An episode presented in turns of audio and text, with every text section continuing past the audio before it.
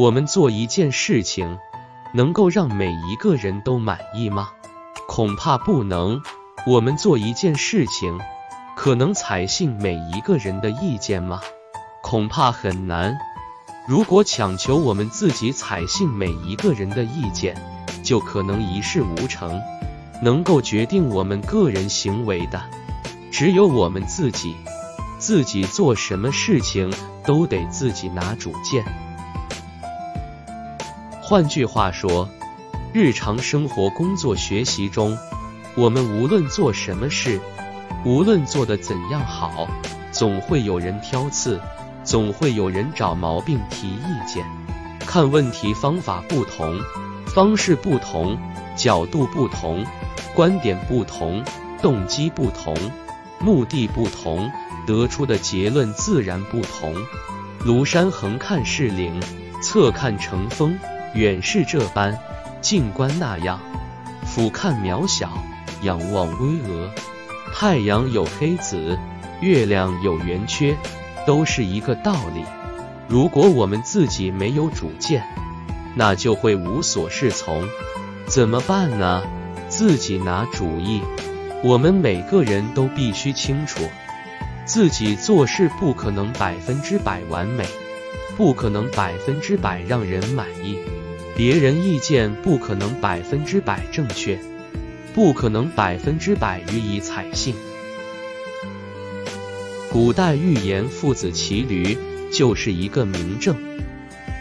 有对父子，俩人牵着毛驴进城，半路遇上一个读书人，嘲笑他们，真傻。牵着毛驴不骑，父亲便叫儿子骑上毛驴。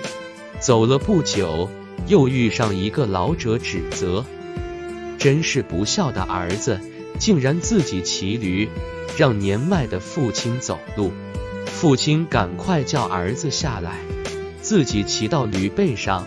又遇上一个妇人奚落：“真没见过这样狠心的父亲，不怕把孩子累死。”父亲连忙叫儿子也骑上驴背，谁知又遇上一个老农冷语：毛驴一天到晚为主人耕地推磨，主人一点不怜惜，反而父子两个人都骑在驴背上，不怕把那瘦驴压死。父子俩无奈，赶快溜下驴背，把毛驴四只脚捆绑起来，用棍子抬着进城。经过一座危桥时，毛驴因为实在不舒服，就挣扎起来，结果掉到河里淹死了。父子俩后悔莫及，干嘛听信别人说三道四呢？是呀，干嘛不针锋相对呢？父子俩都不骑驴，自由；儿子一人骑驴，心甘；父亲一人骑驴。情愿，父子俩共同骑驴，乐意。我自家毛驴，不想骑就不骑，想骑就骑，想怎么骑就怎么骑，干嘛非要你们说三道四呢？可惜这对父子认识没有达到这种高度，太看重别人意见，不加科学分析，没有判断对错，就盲目听信他人。随意改变自己行为，抛弃自己个人主见，结果才会发生失去心爱的毛驴的悲剧。骑驴父子教训可谓深刻，我们应当从这则寓言中获得启示。别人的意见固然重要，但只有我们自己清楚我们需要什么，知道自己怎么做，不要活在别人的舆论之中。因为我们不可能面面俱到，使每个人都满意。只有明白自己需要什么，有选择的听取别人意见，我们才会做成事，做好事，做大事，才会成为一个乐观、自信、成功、愉快的人。否则，可能得罪所有人，也得不到成功。我们许多人有能力做成事。做好事，做大事，但最终却做不成事；做不好事，都是因为自己不能坚持自己的正确主张，自己太在乎别人意见的缘故。因此，自己的正确主张自己拿，绝对不能重蹈父子骑驴覆辙。只要我们坚信自己正在走一条正确的道路上，那就坚定的走自己的路，让别人去说吧。共发情，闲话父子骑驴，分享完了，我们下期再会。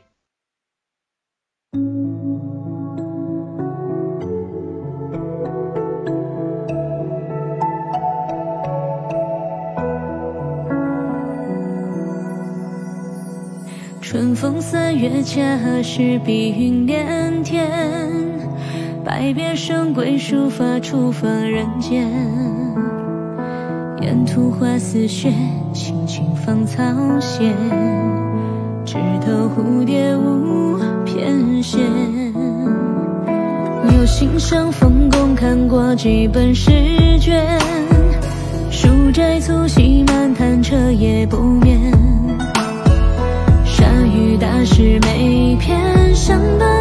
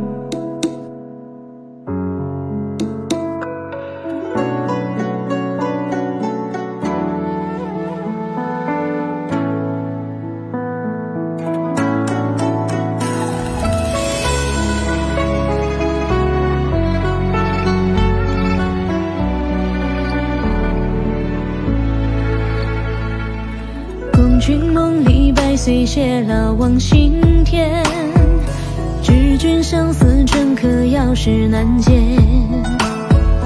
后来泉下相见，也不算是缘，有情终会团圆。